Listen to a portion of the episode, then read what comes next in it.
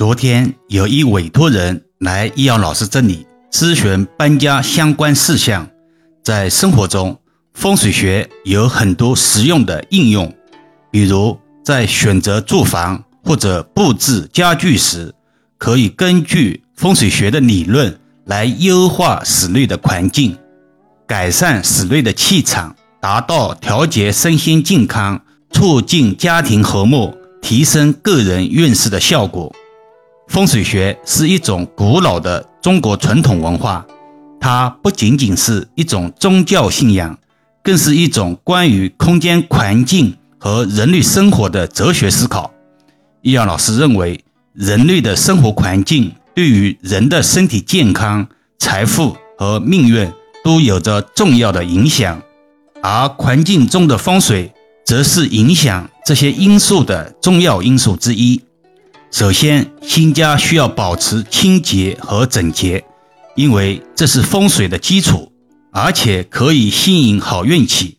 易遥老师在平常的咨询案例中，经常重申美观协调、赏心悦目是风水的总原则，否则不顾美感。所谓的风水布局是不被大多数国人所接受的。另外，家里需要摆放具有明亮能量的植物，比如向日葵、荷花、兰花等等。这些植物不仅能够清洁空气，还能够吸引阳光和新鲜空气进入空间。此法对五行喜木的人尤其更有功效。从生活小事开始，选择清新舒适的家具用品，以舒缓心情。种植高质量的植物，增加空间的氧气含量，让呼吸更加顺畅。经常打扫房间，保持整洁，清理过气的物品，减少压力和烦恼。好的风水不仅要求我们调整环境，更需要调整思想，以一颗平和的心态对待生活中的挫折和不顺，心怀感恩。珍惜身边的人和事，善待自己，为身体和心灵找到平衡。生活中的每一个阶段都需要良好的风水环境来促进自身的发展。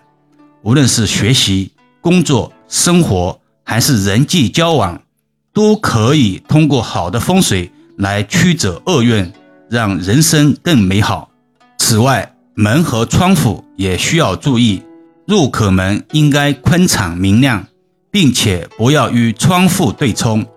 窗户应该保持干净通透，避免在卧室和书房摆放太多的物品遮挡窗户，阻碍阳光的进入，影响风水。对于新房来说，如果要进行风水的调节的话，那么一定要注意卧室的布局，尤其是对于新婚夫妇来说。卧室的布局非常的重要，在卧室内一定要注意，尽量不要有破碎的镜子。破碎的镜子会使得风水失衡，夫妻二人关系变得不和睦，彼此之间产生不信任。除此之外，卧室中的家具要尽量造型圆润一些，尽量不要摆放尖锐的物件。尖锐的物件。会导致夫妻之间经常有矛盾，甚至会经常因为鸡毛蒜皮的小事发生争吵，不利于两个人的感情稳定。还要注意的是，卧室中的床也尽量不要离窗户太近。如果离窗户太近的话，那么会严重影响风水运势。这也是易阳老师一直强调的：床喜欢玉带环腰。进行新家布局的时候，一定要注意厨房的布局。厨房一定不要正对着卫生间，这样的布局会使得卫生间的污秽之气外泄，十分影响家庭风水。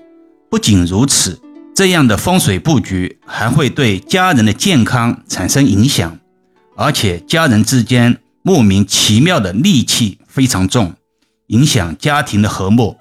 对家中的男丁的运势影响也非常大的，会使其在工作事业方面经常遇到大风大浪，很难能够有顺境，事业发展充满着各种各样的阻碍与阻挠，自然会影响家庭财运。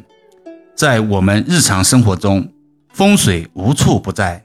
一些人信奉风水，能够为其带来更好的运势，改善他们的生活。风水不仅仅是一种信仰，而是一种生活方式。我们可以通过改善居住环境的布置来改变我们的生活质量。简单的改变可能会对我们的生活质量和生活态度带来很大的影响。当我们开始关注自己的生活环境时，我们就能够发现身边的美好和改变。换句话说，我们可以通过精心设计我们的环境，来创造一个更加幸福和充实的生活。易阳老师今天的分享有硬风水的知识，也有软风水的概念，希望这样的方式能被有兴趣的听友所喜欢。易阳老师的音频不仅仅是录制给自己听的，更是让有缘人提升风水意识。优化自身的生活质量，惠及大众也是一种修行。独乐不如众乐，修行的最终目的是造福众生，而不仅仅是追求自己的个人解脱。修行能够将自己的智慧和功德用于造福他人，帮助他人获得幸福和解脱。这句话说的有点更佛系了。好了，今天暂时先聊到这里吧。更多分享，请至易瑶文化主页收听、关注、点评、打赏、转发，或者手上有月票的听友可以给老师投上两票。虽然是手指动一动，却能让老师感恩许久。老师最近也开通了新密会员团，有兴趣的听友可以加入试试。每个月可以和易瑶老师互动交流。还可以畅听易阳老师所有的音频，也可以把专辑分享给身边的家人，形成共识，减少在风水布局中的阻力。